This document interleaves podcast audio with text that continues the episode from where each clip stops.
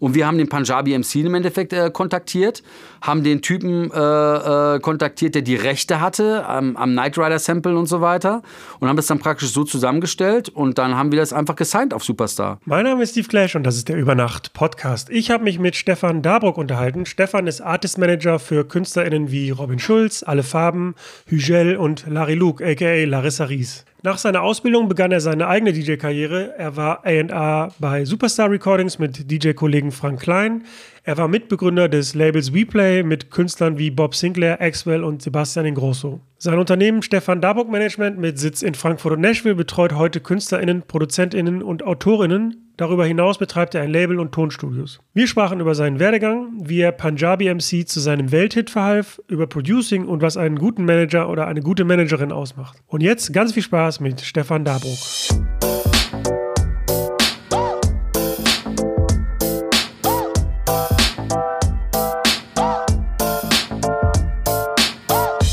Über Nacht mit Steve Clash. Hi, äh, mein Name ist Stefan Dabruck. Ich bin äh, 46 Jahre alt, bin seit circa 25 Jahren in der Musikindustrie und äh, manage diverse Acts, äh, wie zum Beispiel Robin Schulz, Alle Farben, Hugel und viele, viele mehr. Betreibe Tonstudios, äh, mache, äh, betreibe ein Label, ein Verlag und viele andere Sachen mehr. Kannst du dich noch erinnern, als du so zum ersten Mal für dich Musik bzw. elektronische Musik für dich entdeckt hast? Ja gut, ich habe natürlich elektronische Musik schon viel früher, auch während meiner Ausbildung, das waren ja die 90er, äh, da war ja gerade elektronische Musik oder Dance oder Techno oder wie man es auch immer nennen möchte, wurde ja gerade kommerziell und war eigentlich nirgendwo wegzudenken. Das waren die ersten Großraves. Anfang der 90er, ja, die Mayday, äh, ich weiß nur, der Century Rave in, in Bochum, wo dann DJs gespielt haben wie Westbam, äh, DJ Hooligan, Marusha und so weiter. Und das war ja eigentlich schon die erste kommerzielle große Welle. Das waren meine ersten Berührungspunkte. Und dann habe ich mir auch tatsächlich meinen ersten Plattenspieler gekauft. Einen 1210er von Technics konnte ich mir nicht leisten. Ähm, da habe ich mir so einen Riemenantrieb von äh, Konrad gekauft. Und mein Kumpel äh, hat sich den zweiten gekauft, weil zwei Plattenspieler konnten wir uns gar nicht leisten. Äh, Mischpult hatten wir auch vergessen am Anfang, dass wir erstmal doof geguckt haben.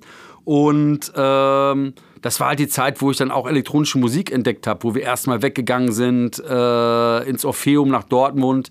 Weiß ich noch, war mittwochs immer Techno-Party mit Oliver Klein und äh, äh, später mit dem Frankfurter Label Frankfurt Beat.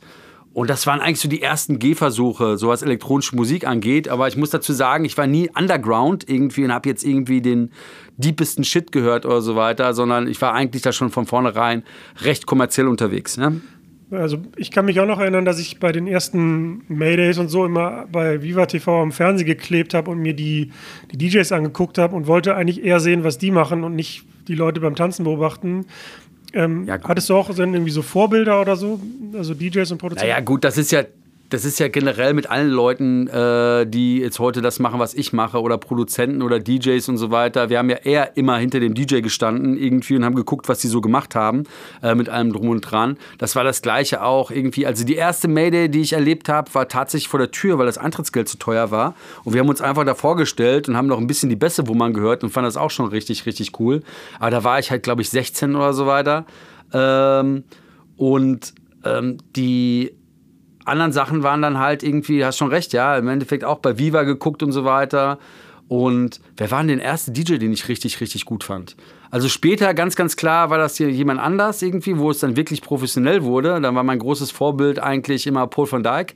Ja, äh, aber damals waren das halt einfach alle, wir fanden alle cool. Also egal, jemand, äh, egal wer was gemacht hat in elektronischer Musik, das war ja genauso später irgendwie mit allen Leuten, die in der Musikbranche da waren. Ja, für mich war das das Allergrößte und ich habe immer gedacht, ich zitiere, zitiere mal gerne den, äh, den Roman, den Disco, der neben mir sitzt, der hat irgendwann auch mal zu mir gesagt, und bei mir war es ähnlich, der hat immer gedacht, in der Musikbranche wären alle mega, mega cool. Wenn der, so jemand so einen tollen Job machen kann äh, oder darf irgendwie, das muss ja ein richtig cooler Typ sein, ja. Das haben wir dann relativ fest, schnell festgestellt, dass dem nicht so ist, ja, irgendwie, und dass eigentlich 98 Prozent der Leute eben nicht, äh, dass es nicht alles positiv ist. aber damals, ich meine, es gibt ja keine geilere Zeit irgendwie als diese Anfangseuphorie, ja, irgendwie mit allem drum und dran. Das hat irgendwie mit 16 angefangen, ja, und so richtig losgegangen ist das bei mir eigentlich erst mit 21. Ich mache das zwar jetzt gerade chronologisch einen großen Step, aber äh, wo ich im Ausland war und dann wirklich auch angefangen habe, als, äh, als, äh, als DJ angefangen zu arbeiten und ich damals noch wirklich immer geschaut habe, dass ich die neuesten Ministry of Sound Alben bekommen habe und so weiter. Das war eigentlich so meine prägendste Zeit. Gar nicht so mit 16, sondern die Zeit so mit 20, 21, wo dann äh, Judge Jules die äh, Ministry of Sound Compilation gemixt hat, wo Paul van Dyke vorhin Angel gemacht hat, 97, 98. Das war eigentlich so meine prägendste Zeit. Äh, und ich muss auch sagen, auch mit Abstand heute war das auch für mich so die geilste Zeit äh, äh, von Musik, die damals entstanden ist. Weil das so speziell für mich war und mich so geflasht hat. Äh, das wurde hinterher eigentlich nur noch abgelöst, irgendwie, wo, wo ich die Schweden kennengelernt habe, die Swedish House Mafia, Axel, Angelo und Grosso. Ja? Da äh, hatte ich ein ähnliches Erlebnis. Ja, du hattest gerade schon angesprochen, du warst als Musikanimateur im Ausland, glaube ich, in Tunesien, Lanzarote und Griechenland und hast da tatsächlich dann auch aufgelegt die ganze Zeit, ne? Ja gut, ich habe äh, hab angefangen 1997 in Tunesien als Musikanimateur irgendwie und ich hatte vorher schon mal in Deutschland in kleinen Läden äh, ein bisschen auflegen dürfen, ja, aber das war wirklich äh, mit meiner Plattensammlung von 25 Platten, ja, und äh, durfte mal an die Plattenspieler, wo äh, das Putzlicht noch an war und so weiter, irgendwie, äh, äh, bevor überhaupt Gäste da waren und die Putzfrauen rannten da rum.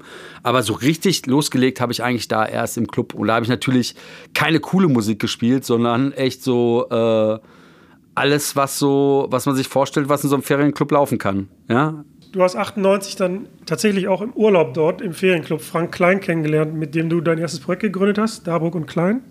Ja, gut, das Darburg und Klein kam ja viel später dann irgendwie mit allem. Der Frank hat da Urlaub gemacht. Das war halt gerade die Zeit, von der ich erzählt habe.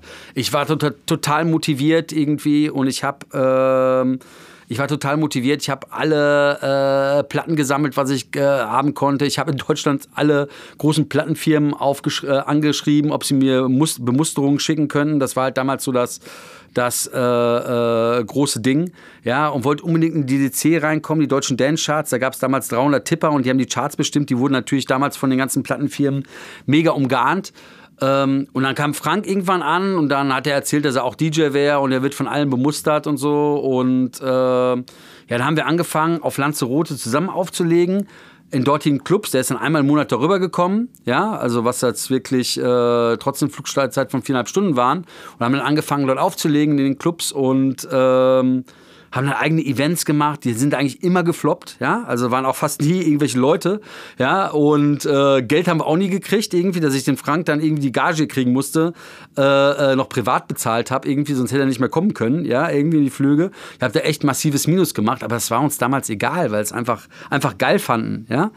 Und äh, das war halt auch die Zeit, wo ich dann Leute aus Industrie auch kennengelernt habe und so weiter, irgendwie, wo ich Verbindungen aufgebaut habe zu den einzelnen äh, äh, Plattenfirmen und so weiter. Und ähm, 1999 hat Frank dann angefangen bei Superstar Recordings damals äh, und war dann A&R. Ich hatte damals gar keine Ahnung, was ein A&R ist, also Artisan Repertoire, für diejenigen, die es nicht wissen, der praktisch im Endeffekt die, die Plattenauswahl von der Plattenfirma äh, aussucht, also was praktisch eingekauft wird. Ähm, und dann hat er irgendwann gesagt, ey, wir brauchen einen DJ-Promoter. Ja, und dann äh, ist das so gelaufen. Ich bin nach Frankfurt gezogen und äh, dann haben wir irgendwann angefangen, äh, weiterhin aufzulegen. Wir haben uns erst Superstar DJ-Team genannt und ähm, was natürlich ein relativ bekloppter Name ist, irgendwie, aber naheliegend waren wegen Superstar Recordings. Und die ersten Gigs, die wir damals hatten, waren dann einfach äh, befreundete Leute, die ich als DJ-Promoter halt irgendwie tagsüber äh, äh, angeschrieben habe. Ja? Also mein Job war als DJ-Promoter bei dieser Plattenfirma halt, ähm, diese Tipper anzurufen, diese DDC, diese deutschen Dance-Charts getippt haben, das waren 300 Stück. Ich musste den Promos verschicken und musste im Endeffekt anrufen und sagen, hey, tu mir mal einen Gefallen, tipp doch mal die, äh, die, die, die Platte in die Charts. Damals hast du noch irgendwelche Reisen verlost und äh, jeden Tag irgendwelche Sachen geschickt irgendwie.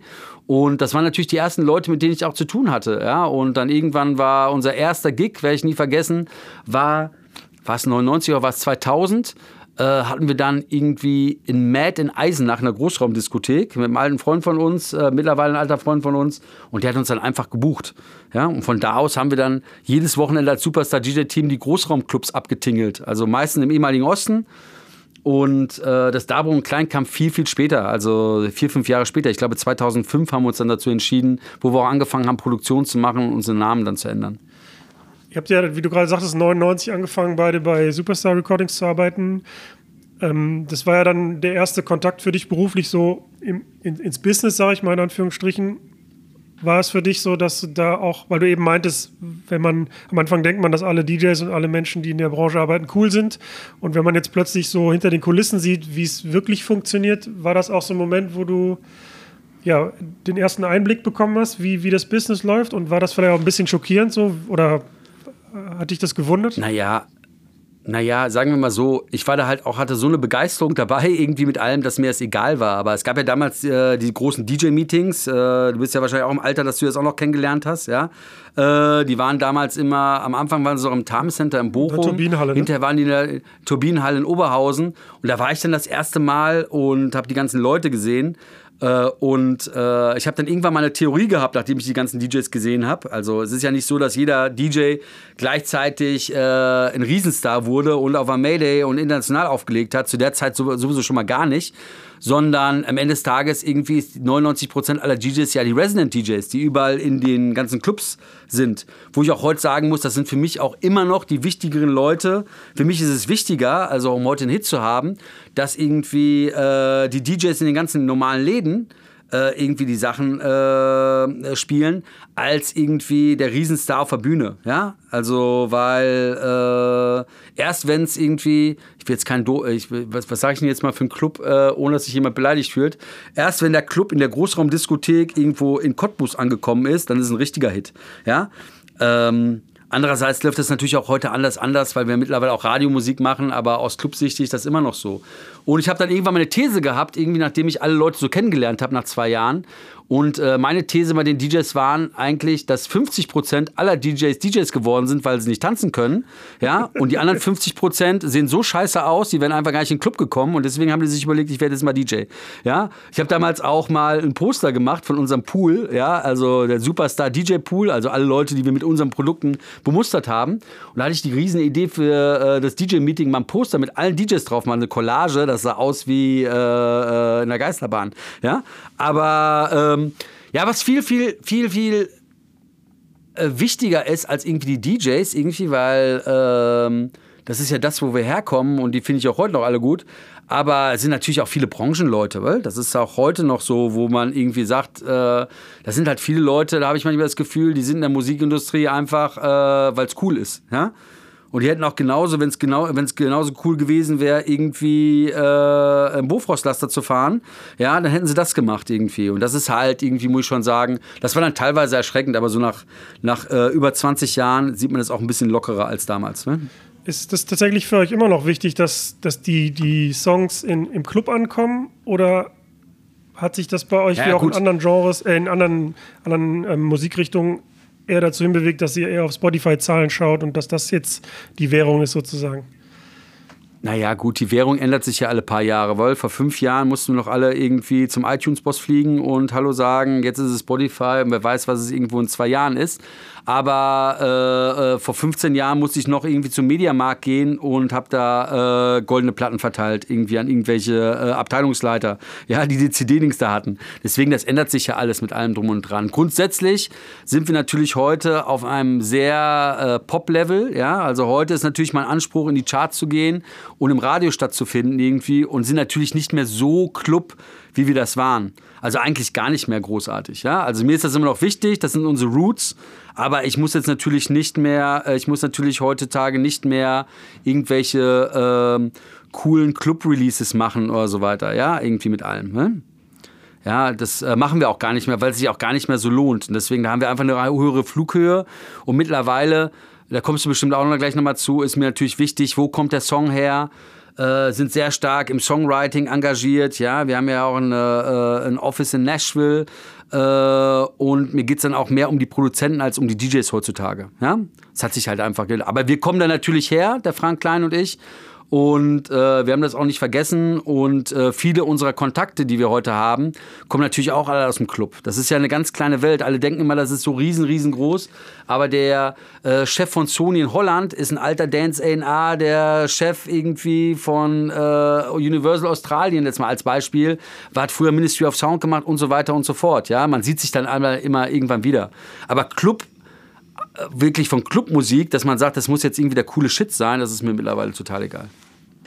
Als, ähm, als ihr dann gemeinsam bei, bei Superstar Recordings wart, habt ihr dann auch, also das ist so die erste spannende Geschichte, die mir über den Weg gelaufen ist, dann habt ihr tatsächlich von Punjabi MC ähm, seinen Hit gesigned. Wie kam das denn zustande? Das war relativ einfach. Der, äh, wir hatten irgendwo ein Booking zusammen und ich habe mir beim Sport äh, den Arm gebrochen. Ja, irgendwo im Norden und äh, war kompliziert, musste operiert werden und so weiter und konnte dieses eine Booking, das ist einer der wenigen Booking, der Frank in seinem Leben alleine gemacht hat, ohne mich. Ähm, und Frank musste alleine irgendwie in den Norden gehen, äh, war in dem Club drin, die gesagt, die dann gesagt irgendwie, ähm, äh, du, ähm, ähm, du musst ja aber Hip-Hop spielen, das weißt du ja. So wie Hip-Hop. Ich habe in meinem Leben noch kein Hip-Hop gespielt, irgendwie so. Äh, ja, was machen wir denn jetzt? Ja, pass auf, ich gebe dir einfach ein paar Platten. Und da hat der Resident damals ähm, eine, eine, Vinyl vorgespielt. Das war damals noch die, äh, das Bootleg von AV8, also von Armand van Heldens Label, und hat ihm das äh, vorgespielt. Und nächsten Tag kam er an, ich habe voll die lustige Platte gehört, irgendwie mit allem drum und dran. Und äh, hat sie mir vorgespielt. Wir haben da tatsächlich im Auto gesessen und haben uns die 30 Mal hintereinander angehört. Und wir sind vor Sterben, äh, vor Lachen fast umgekommen, weil wir es so lustig fanden. Ja, und wir haben gesagt, ey, die müssen wir signen. Ja, also wir haben schon gedacht, da kann richtig was mitgehen irgendwie, aber es war eigentlich am Ende des Tages eher, also es war kein Witz, aber es war schon ein bisschen Schmunzeln mit dabei, weil die halt so absurd für diese damalige Zeit war. Dann haben wir natürlich relativ schnell gerafft irgendwie, wow, da geht noch viel, viel, viel mehr mit und äh, ja, das war dann am Ende des Tages unser erster äh, großer Hit ja, der entstanden ist, weil wir uns nicht immer ganz so ernst genommen haben, was wir auch heute noch nicht machen. Ja? Wir haben damals viele äh, lustige Sachen. Wir haben auch schon mal Vinyl rausgeschickt, wo gar keine Rillen drauf waren und so weiter. Irgendwie, die kannst du heute im Internet kaufen, irgendwie für 50 Euro. Ja, als äh, von Green Velvet La La Land als, äh, als Fehlpressung und so weiter. Wir fanden das damals lustig. Da waren natürlich auch die Gelder noch da. Ähm, einfach mal äh, ein paar tausend Euro auszugeben, irgendwie für einen Witz, ja? Oder für Promo. Aber wie, wie lief das? Also du sagst ja gerade, der, der, der Track war von Punjabi MC war schon released. So wie, wie lief das ab? Hey, der war noch nicht, der war noch nicht released. So. Der hat den Track damals gemacht irgendwie und dann war AV8. AV8 war damals ein Bootleg-Label aus New York. Angeblich von Armand von Helden behauptet man, ob das jetzt wirklich so war, da scheiden sich auch die Geister, aber es waren einfach Bootlegger. Okay. Die haben einfach Platten genommen, die sie irgendwo gehört haben, einfach rausgestellt haben. Und wir haben den Punjabi MC im Endeffekt äh, kontaktiert, haben den Typen äh, äh, kontaktiert, der die Rechte hatte am, am Knight Rider Sample und so weiter und haben das dann praktisch so zusammengestellt und dann haben wir das einfach gesigned auf Superstar. Und der Rest ist dann äh, äh, mittlerweile fast Musikgeschichte, weil Ey, wir haben da, glaube ich, auch irgendwie 60, 70.000 Vinyl alleine vom verkauft und so weiter. Und das war dann unsere erste goldene Schallplatte damals. Ja? Wie ging es dann weiter? Also ihr habt dann irgendwann noch das Label WePlay gegründet, das war 2008. Ja, das war ja dann, das war ja dann viel, viel, viel später. In der Zwischenzeit hatten wir halt ganz, ganz viele Sachen gesigned irgendwie bei uns äh, bei Superstar und waren dann im Dance eigentlich. Also muss sagen, zu der Zeit 2001 bis 2008 war Superstar äh, also in Deutschland sowieso ganz weit vorne, gerade was so coole Sachen angeht. Und auch Europa eins der, der Top-Labels. Ja? Wir haben dann Leute gesigned wie Axwell Angelo Ingrosso. Den haben wir damals ihre ersten äh, Plattenverträge gegeben. Heute kennt man die unter Swedish House Mafia. Ja, äh, Toka Disco, wie gesagt, der gerade neben mir sitzt, war einer der Signings, was äh, riesengroß war. Aber wir hatten damals auch vom Push Universal Nation, äh, Milo Drop the Pressure äh, und ja, Boogie Pimp, Somebody to Love, ähm, Global DJs, auch kommerzielle Sachen dazwischen. Also ich glaube, wir hatten in diesen Jahren alleine 20 Top Ten Hits, die wir gesigned haben. 2008 haben wir uns dann, also das Label Superstar gehörte uns nicht. Wir waren da schon diejenigen, die da alles gemacht haben, ja. Haben uns dann aber überworfen, äh, beziehungsweise ich, damals mit dem damaligen Chef, weil wir da nicht mehr so konform waren, was sie gemacht haben und so weiter ähm, oder sich, sagen wir mal, freundlich sehr sehr äh, zurückgenommen haben, was das Geschäft angeht und irgendwie und äh, irgendwann haben wir mal gerafft, ey, ist geil, wir arbeiten uns hier den Arschwund irgendwie und die sind im Endeffekt diejenigen, die Porsche fahren obwohl uns das auch egal war. Wir also, das waren, glaube ich, damals irgendwelche Streitigkeiten, wo es um Musik ging. Ging auch um Swedish House Mafia. Und da haben wir gesagt, wir müssen was Eigenes machen. Und da hatten wir dann ähm, einen neuen Partner gefunden, beziehungsweise ich, äh, den der Frank kannte. Und mit dem haben wir dann damals Replay gesigned, äh, äh gegründet, Entschuldigung, nicht gesigned. Und haben dann ähm, eigentlich 99 Prozent aller Acts mitgenommen. Also sind da sofort im hohen Ding gestartet, ja, mit allem drum und dran. Hatten dann auch Hits irgendwie. Ähm, Laserkraft 3D, Neimann war einer. Das war die erste Goldene dann auf Replay. Äh, und ähm, dann hatten wir dann irgendwann einen Riesenhit, das war halt V Changes. Und das war natürlich auch die Zeit, wo wir damals dann äh, angefangen haben, äh, Leute wie Robin Schulz zu sein äh, und haben dann zig Leute im, äh, in dem Bereich gehabt. Mit V Changes, das war auch unser erster wirklicher, richtiger Nummer 1-Hit. Punjabi MC war damals nur zwei. Also deine Karriere hat sich ja so ein bisschen dann ähm, verändert von selber Act und Musik produzieren zu A&R und Labelarbeit hin zu jetzt machst du ja, Management und so eine 360-Grad-Betreuung. Und du hast in einem anderen Interview gesagt, du hast nur deshalb angefangen zu produzieren und Management zu machen, weil du unzufrieden warst mit der Arbeit von den Produzenten ja, ja, und Managern. Ich meine, ich meine, wir waren eigentlich vom Herzen immer DJs. Das ist das, was wir machen wollten. Ja, es war halt immer ein bisschen schwierig, irgendwie so eine Twitter-Rolle einzunehmen, dass du im Endeffekt irgendwie die Plattenfirma bist. Also wer zum Beispiel, äh, wo er jetzt hier sitzt, ich konnte natürlich überall hingehen und sagen, guck mal hier, das ist der Roman, der Tocadisco, der ist der geilste und er macht das, das und das, aber der allergeilste bin eigentlich ich, kommt nicht gut an. Ja, deswegen hatten wir natürlich immer eine Twitter-Rolle und wurden natürlich auch von Kollegen wie Exville, Angelo und Grosso, mit dem war ich mega, mega eng, ja, oder bin ich äh, äh, auf größere Distanz auch heute noch. Ja, aber ähm, die haben uns natürlich nicht als DJs gesehen, sondern immer als Plattenfirmentyp und so weiter. Und deswegen war das natürlich äh, sehr, sehr schwierig. Ich habe das immer geliebt. Dann war irgendwann der Zeitpunkt auch, dass Frank ausgestiegen ist. Der Frank ist noch mal neun Jahre älter als ich und äh, ähm, ja, irgendwann nach 20 Jahren oder 15 Jahren gemeinsames Auflegen war beim Frank dann irgendwann auch so die Luft raus und der hat sich dann auch so ein bisschen zurückgenommen. Dann habe ich noch ein paar Jahre alleine aufgelegt, habe es nochmal probiert, hatte dann aber im Endeffekt die gleichen Problematiken und so weiter, dass mich jeder eigentlich kannte als, äh, ähm, ja, so ist es ja, Top A&R, der äh, im Dance da eigentlich auch schon einer derjenigen europaweit war, ähm, der die großen Hits signed und so weiter. Und das ist halt immer so, ich weiß nicht, warum das so ist, ja, aber im Endeffekt wurde das dann immer auch so ein bisschen belächelt ist das falsche Wort, aber nach Motto, oh, jetzt legst du auch noch auf, willst jetzt auch ein Star sein, obwohl wir natürlich an vielen Karrieren äh, so viel gedreht hatten und so weiter, die ohne uns wahrscheinlich gar keine Stars gewesen sind. Sagen wir mal so, es wurde nicht so richtig gegönnt.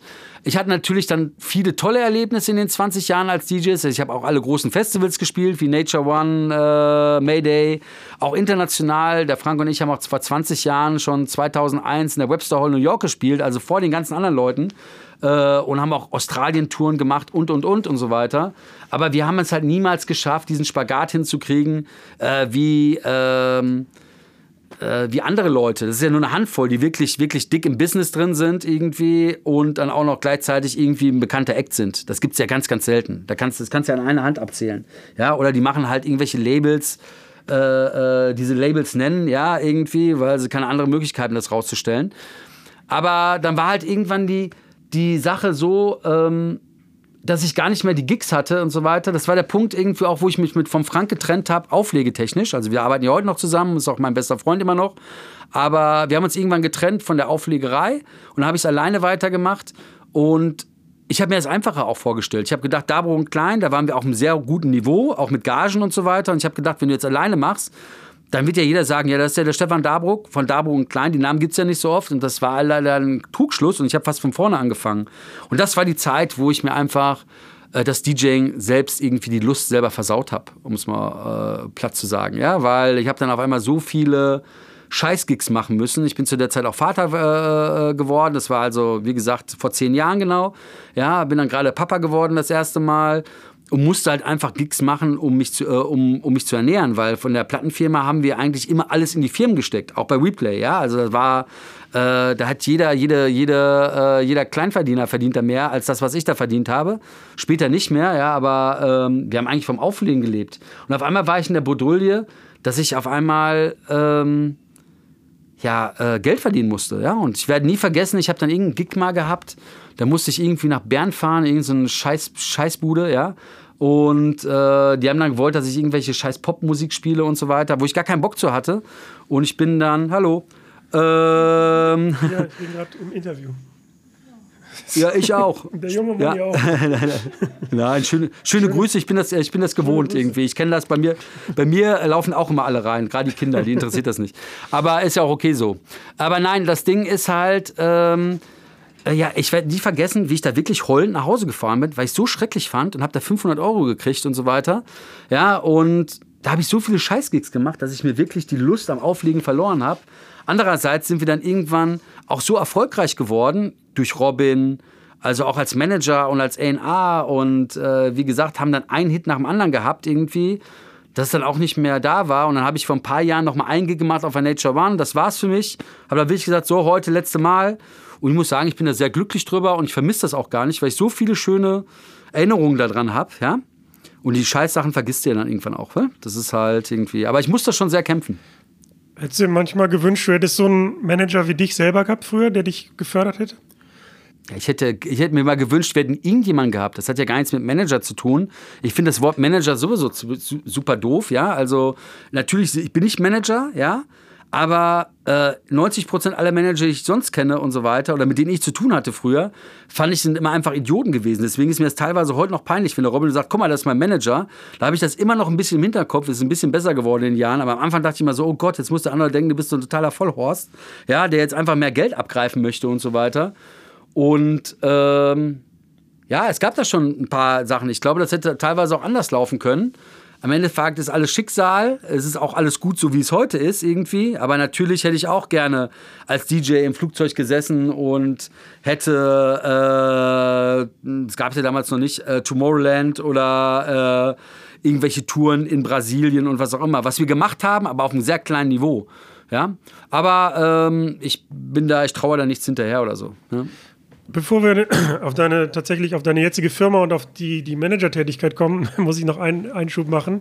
Und zwar bin ich gerade in meiner Heimatstadt Mülheim an der Ruhr und das ist ja auch der Grund, warum ich überhaupt äh, auf die Idee kam, mit dir zu sprechen, weil du nämlich seit 2010 auch Mitglied bei Junks bist, einem Produzenten. Ja. Naja, nicht mehr Trio, jetzt seid ihr ja zu viert.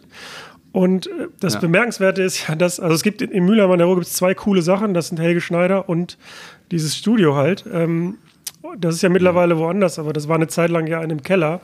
Und da sind halt mehr. Ja, das ist immer noch in Mülheim. Ist immer noch in Mülheim. Es ist immer noch Mülheim Stadtgebiet. Aber, ist Mülheim, Mülheim Stadtgebiet. Wir sind umgezogen. Aber nicht mehr in dem Keller.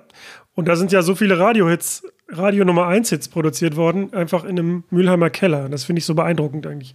Ja, gut, ich meine, im Endeffekt, guck mal, also mein erster Produktionspartner damals, mit dem ich viel gearbeitet habe, irgendwie, das, der hieß Manuel Schleiß. Den kennen so Freaks, kennen den irgendwie, weil er damals die Nexus hergestellt hat und die Vengeance Sound CDs. Und das war eigentlich das erste Mal, dass ich gerafft habe, irgendwie, hey, es ist natürlich cool, den coolen Künstler auf der Bühne zu haben und so weiter. Aber du brauchst im Endeffekt auch die, die Studio-Nerds. Und das meine ich jetzt überhaupt nicht irgendwie negativ mit Nerd und so weiter, sondern eher positiv. Du brauchst die Jungs da, die den ganzen Tag da sitzen und Bock haben, an irgendwelchen Knöpfen zu drehen und so weiter. Und ich habe den mit Manuel damals, das war, äh, das ist einer meiner Inspirationen in meinem Leben, mit dem zu arbeiten. Ja, also nicht unbedingt, wenn man zusammensaß, weil der war da, äh, der hat äh, teilweise da äh, einfach seinen Schuh durchgezogen und so weiter, aber wie er das halt gemacht hat. Und das war halt der Punkt, wo ich gemerkt habe, ey, es ist natürlich cool, den geilen Typen mit der Sonnenbrille auf der Bühne, der sieht total super aus und irgendwie und macht das und das und das. Aber im Endeffekt irgendwie die Leute, die wirklich im Hintergrund sitzen, die Studioleute und natürlich auch heutzutage, das habe ich dann viel, viel später gerafft, die Songwriter, die wirklich auch Songs schreiben, das sind die, das sind die Leute, die du brauchst. Und irgendwann habe ich mit dem Manuel, ging das nicht weiter. Ich weiß gar nicht warum. Wir sind wir auch im Guten auseinandergegangen. Irgendwie gab es gar keinen Stress oder so weiter, aber irgendwas war. Äh, ich kann es gar nicht mehr benennen. Er hatte weniger Zeit auf jeden Fall dann für mich und so weiter. Und dann brauchte ich neue Leute. Und durch einen Kumpel, ähm, Sven Kostlik, der damals beim Ministry of Sound gearbeitet, äh, gearbeitet hat, der hat mit denen damals als Jean Alain produziert. Und dann habe ich die Jungs kennengelernt, wie gesagt, vor mittlerweile, ich glaube, es sind, es ist sogar sogar 2009 und nicht 10. Aber da habe ich sie kennengelernt und ja, und dann haben wir einfach angefangen zu arbeiten. Wir haben am Anfang sehr viele Dabo- und Kleinsachen gemacht. Wir haben dann auch äh, mit Mogwai äh, Sachen gemacht und die Jungs. Und wir haben dann irgendwann gesagt, das hat so gut funktioniert äh, mit dem, äh, äh, dass wir Junks dann zusammengegründet haben. Ja? Irgendwie mit allem drum und dran. Man muss da sagen, also ich bin früher viermal in der Woche dahin gefahren, ja, und saß dann wirklich in Mülheim im, Killer, das war direkt vom Gericht. Das sah so ein bisschen aus, kennst du den Film Schweigen der Lämmer? Ich kenne ja, das. Dieser ich Keller. war ein paar Mal in dem Keller, ja. Ja. Ich kenne den. Äh, Du warst ein Ja, paar Mal in den Keller, okay. Bei Schweigen der Lämmer oder beim Junks? Nee, bei Junks im Keller. Äh, okay, ja, ja. Nein, aber äh, im Endeffekt irgendwie, das war halt gruselig mit allem irgendwie. Und da sieht man einfach mal, ja, also, und irgendwann äh, habe ich mit den Jungs auch gesagt, so, ey, wir müssen größer denken, weil wir haben da schon zig Nummer 1 Hits gemacht, ja, äh, zu der Zeit. Ja, und Grammy nominiert gewesen und äh, so weiter und so fort und so weiter. Ich habe gesagt, wir müssen irgendwann mal was ein bisschen Repräsentatives haben, ja, weil äh, wenn die Leute bei uns in den Keller kommen, die denken ja irgendwie erstmal, dass sie entführt werden oder irgendwie, dass sie sich was holen. Also schmutzig war es dann nicht, aber äh, sah schon ein bisschen. Ist okay, das hatte so einen Jugend, äh, halt gehabt mit allem. Und dann sind wir an die Stadtgrenze von Mülheim, in der Nähe vom Zoo, und haben da größere Studios gebaut. Ist jetzt mittlerweile auch schon ein paar Jahre her. Und da sind ja dann noch mehr äh, Sachen entstanden. Ja? Und im Endeffekt bauen wir gerade in Frankfurt ja noch ein Pendant zu dem Studio in Mülheim, wo wir einfach äh, natürlich nochmal hier, da kann ich gleich nochmal ein bisschen mehr zu erzählen, einfach mal ein Ding hier bauen, was es bis jetzt in Deutschland noch nicht gab. Ja? Weil natürlich auch geografisch äh, Frankfurt äh, für Leute, mit denen wir arbeiten, einfacher ist, als nach Mülheim zu kommen. Ja? Und nach Mülheim, so toll Mülheim auch ist, ich liebe Mülheim, ja, aber äh, dass da irgendwie ein großer Star aus Versehen vorbeikommt, der anruft und sagt, ey, kann ich mal bei euch ein Studio heute oder was auch immer, ist relativ unrealistisch, ja. Also wir sind jetzt momentan in der Nähe vom Zoo irgendwie. Also wie gesagt, dass der David Getter morgen anruft und sagt, ich war gerade bei den Elefanten, da ich mal kurz bei euch ins Studio rein. Äh, wird eher nicht passieren. Und deswegen bauen wir jetzt nochmal praktisch unser Schaufenster, unser Aushängeschild äh, hier in Frankfurt. Was aber übrigens auch noch mal, kann ich noch mal sagen, was ich auch übrigens auch genauso wie du richtig geil finde, nur nicht, weil du daherkommst, sondern was natürlich mega, mega geil ist, dass man auch einfach mal sieht, dass drei Jungs irgendwie aus Mülheim, ja, und ein Junge aus Gewelsberg, aka hinterher in Frankfurt, irgendwie sich einfach zusammentun und so weiter. Und wir haben halt bei Null gestartet, wohl? Bei Null wirklich da, die Jungs haben da jahrelang auch schon produziert und so weiter. Das war damals auch nicht so richtig erfolgreich und so weiter. Und wir haben uns dann zusammengetan. Das hat auch jahrelang gedauert, bis die ersten riesen Hits dann kamen. Und mittlerweile ist Junks halt das erfolgreichste Studio Europas. Fakt, ja, also irgendwie, ja. Im der Ruhr, ja. Also es ist ja auch naiv zu glauben, wenn jetzt ein Künstler, ja, ein DJ weltweit tourt und auch Interviews gibt und eigentlich super viel zu tun hat, dass der gleichzeitig noch Zeit hat, seine komplette Musik selber zu produzieren. Ja, also natürlich, Na ja, natürlich haben die Hilfe. dass ich, ich weiß, wo du darauf hin, hinausläufst und so weiter, aber es ist ja immer ein Zusammenspiel und so weiter mit allem drum und dran, weil das ist ja halt irgendwie, irgendwie, es muss ja auch eine Handschrift haben und so weiter. Und wir arbeiten mit den Leuten, mit denen wir zusammenarbeiten, halt sehr, sehr eng. Ja, die sitzen dann schon bei uns mit dem Studio. Natürlich werden sich da Idees, äh, Ideen äh, weitergeschickt. Man hat ja auch gerade in den letzten zwei Jahren gesehen, durch Corona geht ja gar keiner mehr ins Studio und da läuft ja alles fast über Skype, auch Songwriting-Sessions. Das geht schon alles und so weiter, ja. Aber ich finde das auch überhaupt nicht verwerflich. Irgendwie bei einer Madonna sagt ja auch keiner irgendwie, oh, du hast noch einen Produzenten und hast noch äh, irgendwie den und den dabei, der das macht und so weiter. Das ist ja auch bei ganzen alten Bands, die immer von manchen Leuten vergöttert werden irgendwie. Jeder, der denkt, dass hier äh, U2 und Bon Jovi damals am Lagerfeuer gesessen haben abends und haben dann irgendwie irgendeine Melodie gespielt und dann sagt er, oh, komm mal, ich mach noch das Gitarrenriff und morgen sind die dann aufgenommen. Das siehst du ja einfach, wenn du ein altes Stu äh, Album durchguckst, da sind ja 25 Arrangeure, Mixer und was auch immer an, da sind ja teilweise 50, 60 äh, Leute an, einer, an einem äh, Bon Jovi-Album beteiligt gewesen und so weiter. Das ist natürlich viel äh, Legendenstatus und was auch immer. Und dass der Bono dann von U2 auch noch selber das Mischpult bedient hat, das ist natürlich Quatsch. Und das ist äh, natürlich bei uns genauso äh, wie bei allen anderen großen Pop-Acts auch. Ja, äh, da wird sich, da werden halt Teams gebildet, der eine macht das und der eine macht das und so weiter. Und natürlich kann DJ, der die ganze Zeit durch die Welt fliegt, das nicht alles alleine machen. Das ist auch vollkommen okay so. Nee, ich, ich sehe das genauso wie du. Ich habe da auch gar kein Problem mit. Ich habe nur den Eindruck, dass es in anderen Musikrichtungen ein bisschen offener kommuniziert wird. Also im Hip-Hop zum Beispiel, dass Produzenten dann teilweise mit im Titel stehen oder in, ja gut, wie du schon sagtest, bei einer Madonna glaubt auch keiner, dass die alleine im Studio sitzt und sich das klickt. Ja, ey. Ich kann es nicht beurteilen, ich bin im Hip-Hop nicht bewandelt, aber da gibt es ja auch im Endeffekt irgendwie zwei, drei Produzenten, die da alles machen. Ja, da kommen ja auch aus Essen da irgendwie, ich weiß nicht, wie sie heißen, haben mir jetzt jemand aufgekriegt, irgendwie äh, Starsky und ähm, Mac äh, irgendwas, ja, irgendwie. Ähm, und die machen wohl auch irgendwie 80 Prozent im Hip-Hop, das habe ich jetzt nicht mitgekriegt, weil es nicht mein Metier ist und so weiter. Äh, natürlich ist es wahrscheinlich oft so, dass da irgendwelche Rapper irgendwie was noch dazu schreiben, aber auch da kenne ich ganz, ganz viele Songwriter, die auch für ganz große Leute schon Hip-Hop-Dings geschrieben haben. Aber wie gesagt, da kann ich nicht drüber urteilen, will ich auch nicht, weil äh, ist nicht mein Metier und ist mir am Ende des Tages auch total egal, weil wie gesagt, irgendwie bei Bands und so weiter arbeiten da teilweise 50 Arrangeure mit irgendwie und irgendwelche Leute, ja, und da zu denken, ich glaube, glaub, bei Queen war es wirklich so, zum Beispiel so eine Band, die alles selber geschrieben hat, ja, wo es noch irgendwie anders war. Aber auch die haben dann Leute gehabt, irgendwie die es gemixt haben und irgendwie im Studio da gesessen haben, ja, und das, das Album mitproduziert haben. Ist das, dafür, ist das dafür wertvoller oder weniger wertvoll? Das ist doch am Ende des Tages total egal, ja, und das ist halt immer diese Community äh, äh, der Produzenten, die eigentlich immer nur versuchen, was Negatives zu finden und so weiter, ist ja ganz, ganz oft so, ja, dass dann immer so irgendwie noch gesucht wird, ja, aber der macht das und sowas. Ey, am Ende des Tages ist doch egal, kannst du doch genauso machen. Soll doch einfach einer jeder einfach mal nachmachen, wenn es so einfach ist, irgendwie dann zu machen, oh, der kann ja gar nichts so und so, dann mach's doch selber. Ja, und ich sage das im Endeffekt auch irgendwie aus der äh, ähm, aus der Warte von Junks irgendwie. Wir haben da nie was geschenkt gekriegt irgendwie, auch andere Produzenten, die ich manage. Wir haben da jahrelang gearbeitet und bei 99 Prozent der Leute, die ich kenne, kam der Erfolg nicht über Nacht, ja, sondern wir haben alle jahrelang da irgendwie für gearbeitet, ja, aber ähm, für mich ist das okay. Sollen alle das machen, was sie wollen. Am Ende des Tages zählt das Endergebnis irgendwie, ja. Ich finde es natürlich blöd, wenn sich jemand da hinstellt und sagt, hey, ich bin hier der große Writer, bla bla bla, mach irgendwie das und das und so weiter. Das ist vielleicht nicht nett, aber wie gesagt, bei einer Band irgendwie interessiert es auch keinen. Ne? Was würdest du denn einem Newcomer raten, der jetzt irgendwie anfängt? Lohnt es sich noch selber Musik zu produzieren, also das zu lernen, oder sollte man sich Klar, direkt einen Partner suchen? Natürlich, das ist das aller, allerbeste, das allerbeste, das zu machen. Am allerbesten. Das sind auch die Leute, die ich alle kenne, irgendwie, die was Großes geworden sind. Die sind alle, das sind alles Leute gewesen, die am Ende des Tages irgendwie äh, äh, Tag und Nacht ins Studio gegangen sind. Und das sind alle, alle Schicksal, mit denen, also alle was Schicksal, das hört sich so negativ an, alle Leute, mit denen ich rede irgendwie, ob das jetzt ein Roman Disco ist und so weiter, die sind halt ins Internet gegangen, haben sich YouTube-Channels angeguckt und so weiter, um sich das selbst beizubringen. Und meine Jungs, die jetzt hier im Studio sind, also wir haben jetzt zwei Jungs, einer aus der Schweiz und äh, äh, noch einen anderen, die sind extra hier hingezogen. Ey, die lassen alles stehen, links und äh, rechts und links irgendwie, um hier hinzuziehen. Ja, da wird auch, ist auch keiner reich geworden bis jetzt von denen irgendwie und die sitzen Tag und Nacht im Studio.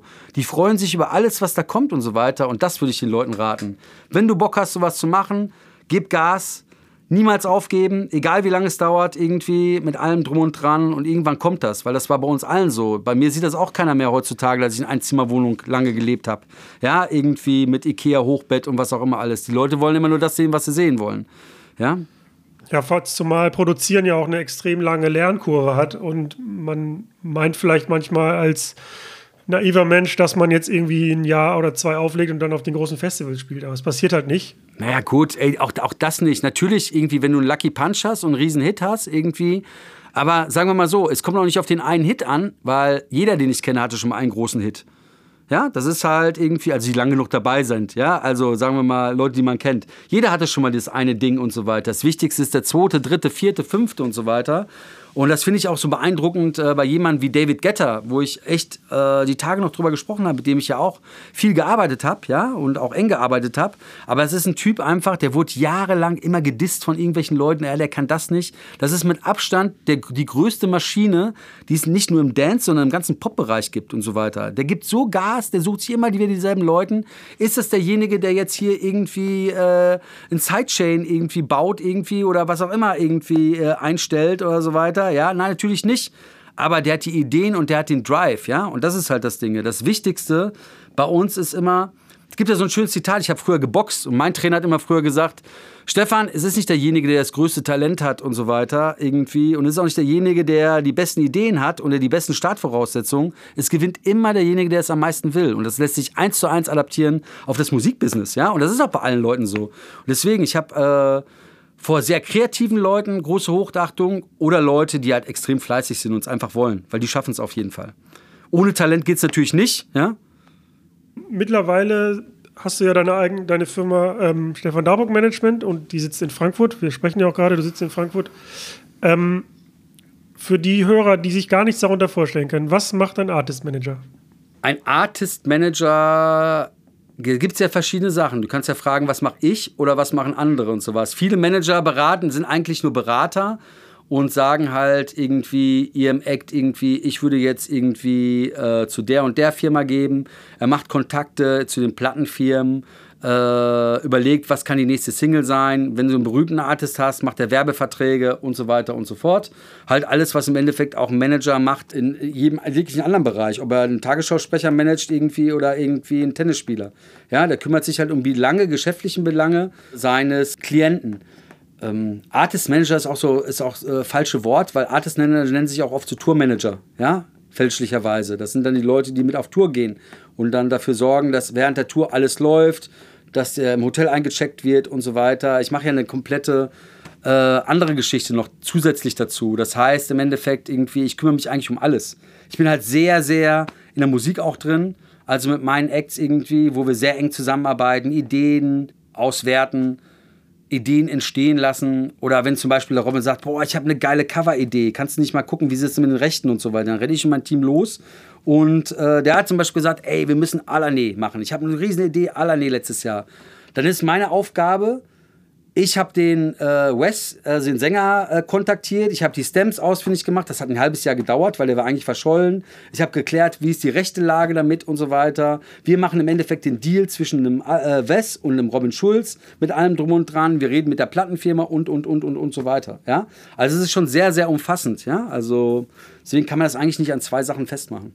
Gute Überleitung zu einer Frage, die ich eh stellen wollte, nämlich genau nach der Frage, wie man die Rechte für so einen Song wie Alané oder Alle Farben hat ja jetzt in Kooperation mit Fool's Garden Lemon Tree nochmal aufgelegt. Ja gut, die, die, Rechte, die Rechte liegen halt bei einem Verlag, ja, also das ist halt, es gibt Verlagsrechte, das heißt, wenn du im Endeffekt äh, ein Lied rausgebracht hast äh, und dann hast du entweder behältst du die Rechte selber oder du machst das mit einem Verlag. Der Verlag kümmert sich darum, irgendwie, dass die GEMA, also die Aufführungsgebühr in Deutschland eingesammelt wird und dass es auch im Ausland eingesammelt wird.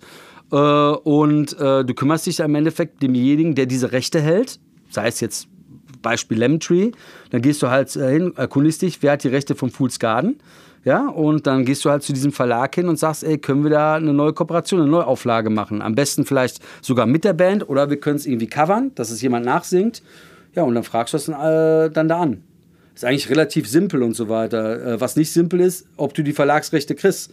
Weil die natürlich das jetzt natürlich nicht jedem geben, der irgendwie die, äh, der irgendwie die Idee hat, äh, ein Cover rauszubringen. Ne? Wollen die denn dann schon was hören direkt? Muss man denen was zeigen? Oder? Ja, okay. du musst mit einer fertigen Version ankommen, sonst kannst du keine Verlagsrechte anfragen. Das heißt, im Worst Case habe ich die umsonst gemacht, weil sie sagen, ne, da haben wir keinen Bock drauf. Ja, klar, weil du dich ja auch andere, weil dich ja auch Rechte anderer Leute bedienst. Ja. Kannst ja froh sein, dass sie es überhaupt machen. Ist es denn schwierig? Also ist es immer schwierig oder gibt es auch Leute, die sagen, ja, machen wir sofort? Und wie sehen da so die Deals aus? Ist das ein fester Betrag oder ist es sind Anteile? Wird man Nein, das kommt, das kommt da drauf. Das geht mit Anteilen und so weiter. Normalerweise behält derjenige dann die Publishing, die Verlagsrechte. Das kommt aber auch mal drauf an, da kann man sich mit denen auch einigen. Manchmal ist es ja auch so, dass du nur einen Teil des Lieds benutzt und neue Sachen drauf machst. Und ähm, ja. Ja gut, es gibt noch Coverversionen, die muss man glaube ich dann gar nicht, die müssen aber genauso klingen wie das Original. Ja, ja, das ist, das ist halt, das ist halt, die müssen dann eins zu eins sein und das ist auch so ein bisschen eine Mehr, wo Leute sagen, man kann eins zu eins Cover rausbringen. Da ist die, das ist eine sehr, sehr große Grauzone und so weiter. Und da kann ich dazu sagen, äh, kann passieren, aber ähm, das, da wir in Deutschland sind, ist das, ist das also nicht so leicht wie in anderen Ländern. Da ist das deutsche Recht ist dann natürlich sehr strikt. Ja, du, wir hatten ja eben gesagt, oder du hattest eben gesagt, dass du angefangen hast zu produzieren und Management zu machen, weil du unzufrieden warst mit der Arbeit von anderen Managern. Was macht dich denn als guten Manager aus? Ja, gut, ich meine, wir waren damals unzufrieden. Mit, dem, mit, den, mit der Musik haben wir angefangen, mit dem Produzieren, weil wir haben damals immer Remixe angefragt, die waren halt super, super teuer äh, von äh, den ganzen Leuten. Da äh, wollte jeder auf einmal 10.000 Euro haben, ja, irgendwie, der einigermaßen einen Namen hatte damals in der Zeit, also um 2000 rum. Wir waren dann irgendwann so genervt, weil manchmal haben wir das dann ausgegeben und dann haben die irgendwas dahin gerotzt, ja, und dann hatten wir gar keinen Bock mehr, äh, äh, waren dann eigentlich irgendwie äh, beleidigt und haben irgendwie gesagt, ey, wir machen das jetzt selber. Und deswegen haben wir damals die ersten Produzenten kennengelernt, mit denen wir das zusammen gemacht haben. Ähm, ob wir das jetzt besser gemacht haben oder schlechter, das ist natürlich immer relativ, ja, und liegt im Auge des Betrachters, aber ähm, äh, mit dem Management war das eigentlich eher. Also da war auch irgendwie, wie gesagt, er sitzt gerade zum dritten Mal, sage ich es, neben mir. Das war eigentlich damals auch mit dem, mit dem, mit dem Roman irgendwie. Das waren so die ersten Gehversuche, wo wir jetzt nicht wirklich offiziell Management waren, aber wo man mal geguckt hat, komm, wir gucken jetzt mal hier. Ja, weil oft war es halt so, dass wir äh, mit Acts einen Hit hatten und dann nie wieder. One-Hit-Wonders. Gibt es ja ganz, ganz, ganz viele von. Und das hat, glaube ich, unsere Arbeit auch besonders ausgemacht vom Frank äh, und von mir, dass wir halt viele Acts haben, die schon viele Hits hintereinander hatten. Oder immer mal wieder und so weiter. Ja? Und ähm, ja, das war eigentlich damals die Herangehensweise. Du hast irgendwann mal für dich entdeckt, das hast du eben auch schon so ein bisschen angedeutet, dass man auch am besten Songwriter und Songwriterinnen ins Boot holt ähm, und auch mit denen eng zusammenarbeitet. Ja, ja. Und das hat dann. Das, das muss man nicht machen, aber wir machen das halt irgendwie, weil wir damals irgendwie, früher haben wir halt Dance-Musik gemacht, da waren die Samples relativ egal. Ja, dass da jemand mal geile Vocals drauf hatte, irgendwie, das war relativ äh, äh, selten. Dann kam irgendwann Robin Schulz äh, mit Waves und Prayer and Sea, was halt mega gute Songs sind, die aus einem anderen Genre aus entstanden sind. Und ich habe mir damals irgendwie gedacht, ey, wie kommst du an die geilen Songwriter? Ich habe dann schnell gerafft, in Deutschland gibt es überhaupt keine geilen Songwriter. Ja, äh, also nicht die auf dem internationalen, das äh, bitte nicht falsch verstehen, aber nicht jemand, der auf internationalem Niveau schreibt. Das sind einfach Fakten. Also ich könnte mich jetzt an keinen riesen, riesen Hit erinnern, irgendwie, der aus Deutschland geschrieben wurde, irgendwie von Deutschen und der dann um die ganze Welt getravelt ist und so weiter. Und wir waren damals halt in der Bodrulle, dass wir Songs brauchten und ich bin dann irgendwann äh, äh, los, los und habe dann international die Hits gesucht. Ich bin nach New York geflogen, nach LA, nach London und so weiter. Das Problem war damals nur, dass die richtig geilen Songs wollten sie uns nicht geben. Wie gesagt, es kam durch Robin Schulz, das war das Ding. Wir brauchten auch neue Songs und so weiter. Und ähm, bin dann durch die, durch die Welt geflogen und die richtig großen Hits haben sie uns nicht gegeben oder wollten wahnsinnig Geld haben, weil die großen Hits wollen sie für Rihanna und äh, für Justin Bieber behalten. Und äh, da ich, ist mir aber irgendwann aufgefallen, dass auch bei dem Songwriting die meisten Songwriter, bevor sie einen riesen, riesen Hit hatten, äh, eigentlich zwei Jahre davor fast mittellos waren. Und da habe ich mir damals eine Liste gemacht, welcher Song ist wo entstanden. Da waren damals die Chainsmokers drauf, Are You With Me, Lost Frequencies und so weiter und so fort. Und da habe ich geguckt, irgendwie, wo kommen die her? 80% der Songs kamen aus Nashville. Nächste, was ich gemacht habe, mir einen Flug gebucht und bin dann wirklich in einem Jahr 20 Mal dahin geflogen, von Tür zu Tür gegangen und äh, mittlerweile haben wir wieder ein Office. Mittlerweile bin ich da äh, Professor an der Universität für Songwriting und arbeiten sehr, sehr eng mit denen und äh, nicht nur Nashville, auch mit LA und so weiter. Und ich würde sagen, das ist eigentlich einer unserer größten Goodies, die wir mittlerweile haben, weil diese Extrameile, die ich da äh, nicht gegangen, sondern geflogen bin, äh, das macht halt keiner. Ich bin in zwei Jahren anderthalb Millionen Meilen mit der Lufthansa geflogen. Ja, und wirklich hin und her und viermal im Monat dahin, weil ich habe kleine Kinder, die wollte ich natürlich zwischendurch sehen. Ja, sonst wäre ich da wahrscheinlich ganz rüber gegangen. Ja, und ich glaube, dass das halt unser großes großes Plus ist, was wir machen. A, haben wir natürlich tolle Künstler, die die Musik rausbringen. Dann haben wir natürlich äh, ein Top-Team mit, äh, mit, mit, mit Produzenten.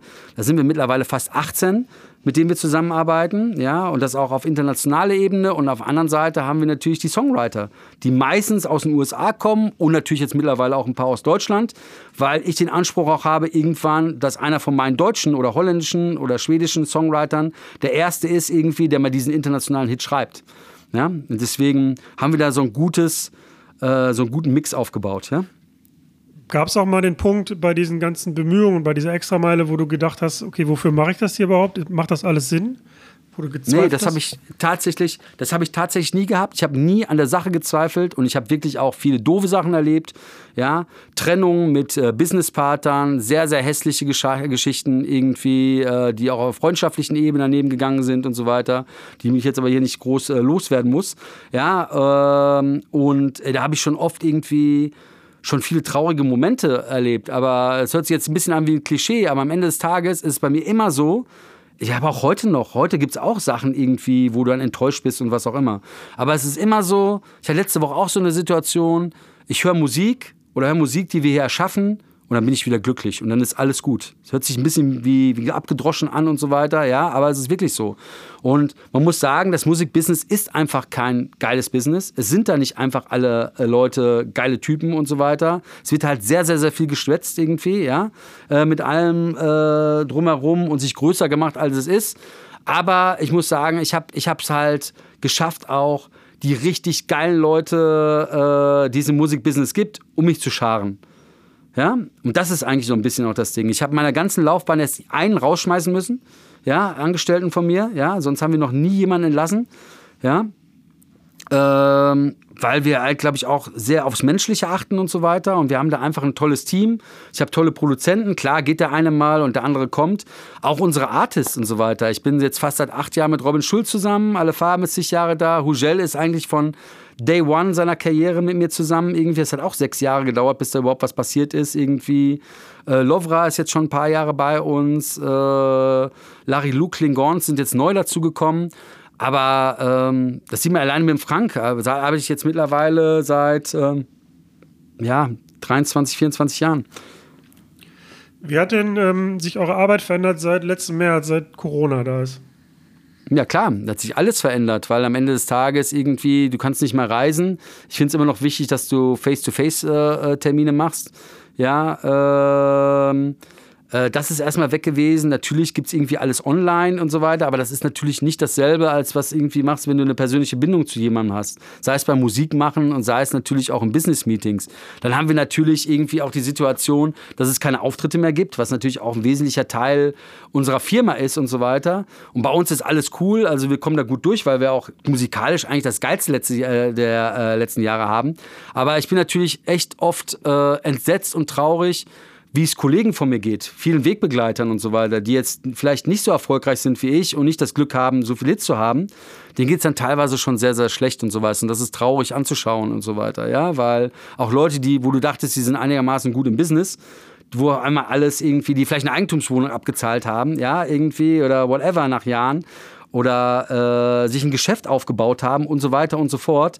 Und das klatscht natürlich sehr, sehr, sehr viel bei den Leuten zusammen. Und das äh, finde ich auch das Traurigste so bei Corona, dass es da sehr wenig Empathie gibt und so weiter und dass auch sehr wenig gesehen wird, sei es, ich will gar nicht über die Regierung schimpfen und so weiter, das ist gar nicht jetzt hier mein Ding, oder über überhaupt jemand irgendwie, die auch einfach sehen, wie wichtig Artists sind, ja. Und bei Artists brauchen wir gar nicht aufhören irgendwie. Da sind ja auch noch die Leute, die drumherum sind, die Leute, die Clubs gehabt haben, die Leute, die Lichtinstallationen gemacht haben oder was auch immer, die Konzerte irgendwie äh, betreut haben und so weiter, bis hin irgendwie zum Saturn, wo noch Musik verkauft wird und so weiter und so fort. Ja, viele Bands äh, die einfach von ihren Live-Gigs gelebt haben, weil die einfach gar keine CD-Markt gibt es nicht mehr und Streaming sind die uninteressant, weil das eine sehr junge Zielgruppe ist. Ja, äh, sind einfach weg vom Fenster. Die können jetzt teilweise im Supermarkt arbeiten gehen. Ja, und das ist halt, äh, das ist schon traurig anzuschauen. Uns, wie gesagt, wir sind auf so einem hohen Level, äh, wir überleben das ein paar Jahre irgendwie und wir machen, zur Not können wir auch einfach nur Musik machen, dann ist auch alles gut. Aber es ist halt traurig zu sehen, was da gerade passiert. Ne? Habt ihr denn noch Shows dieses Jahr geplant oder sagt ihr, nee, wir warten jetzt erstmal ab und gucken, was passiert?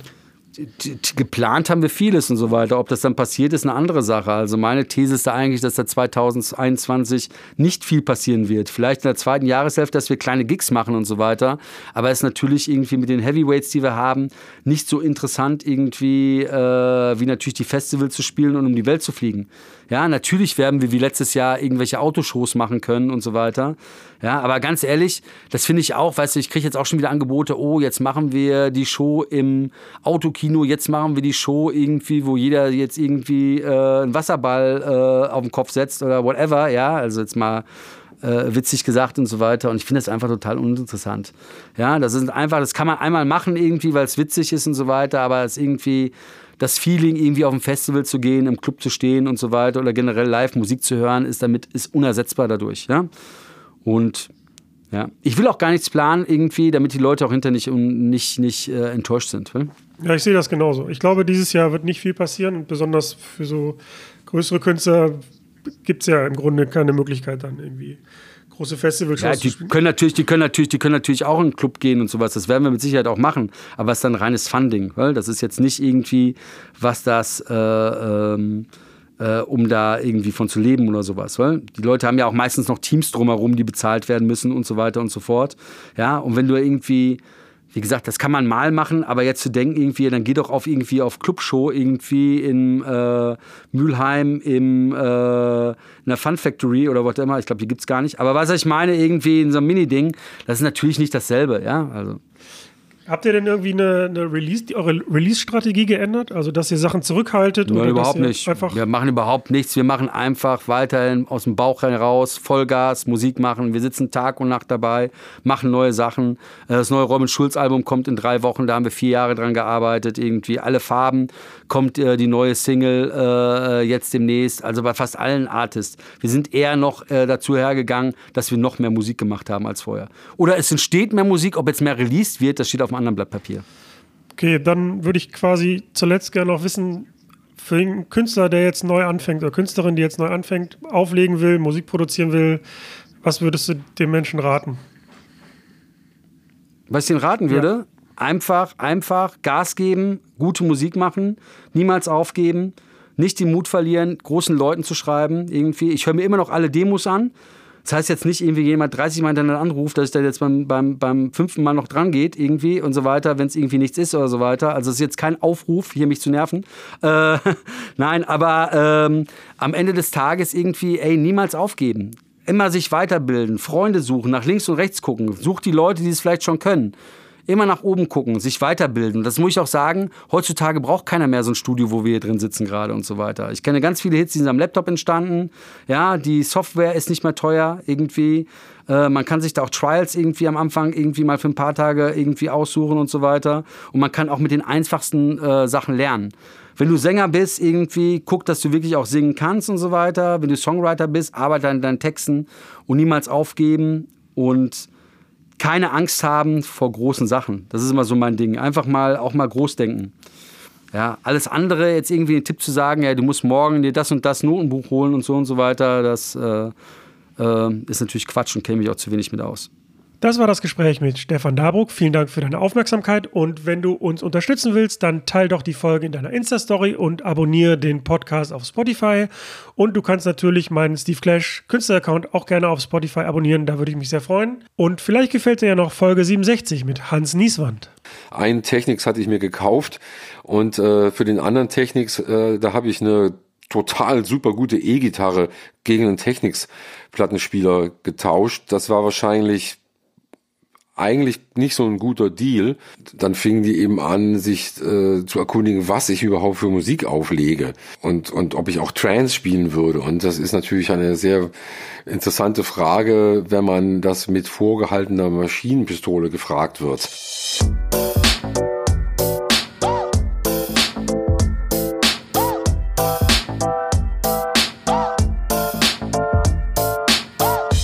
Über Nacht mit.